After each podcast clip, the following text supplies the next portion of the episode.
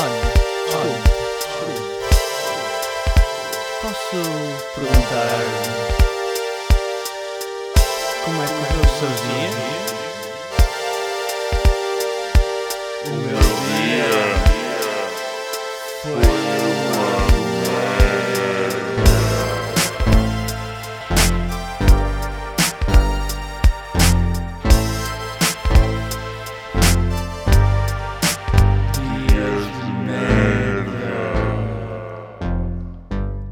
Episódio 38.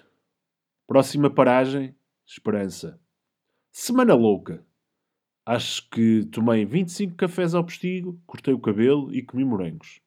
Deve ser isto que os chalupas pela verdade reivindicaram no fim de semana pelas ruas de Lisboa. Liberdade.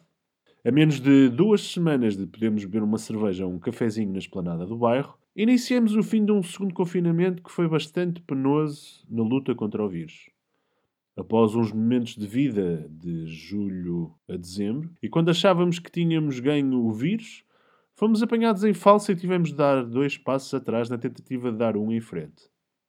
É difícil manter o ânimo quando passamos tanto tempo em casa. Acho que nem quando chovia dias a fio ficava tanto tempo em casa. E agora? Como lidamos com isto? Acreditamos no quadradinho de Costa? Esperamos pela nossa vez de vacinação? Ou a imunidade de grupo é que vai safar isto? Honestamente, inclino-me para uma vida futura com distâncias de segurança e períodos de confinamento. Isso vai acabar com uma das minhas atividades preferidas: entornar cervejas em concertos.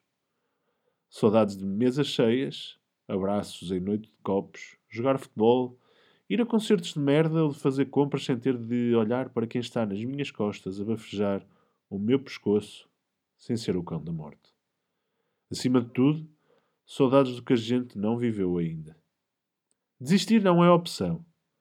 A 14 de julho deixo de usar máscara e vou ao lapo. Estou a brincar, malta.